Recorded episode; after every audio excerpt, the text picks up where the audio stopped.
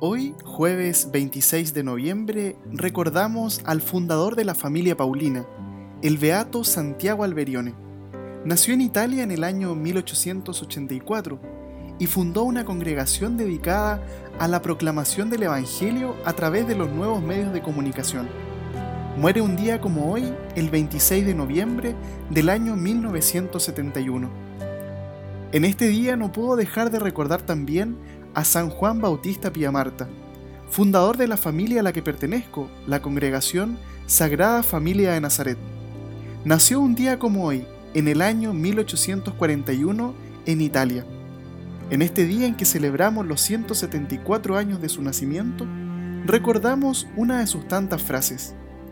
Haciendo bien las propias tareas, ya sea grandes o pequeñas, se alcanza la santidad. Beato Santiago Alberione y San Juan Bautista Piamarta, rueguen por nosotros.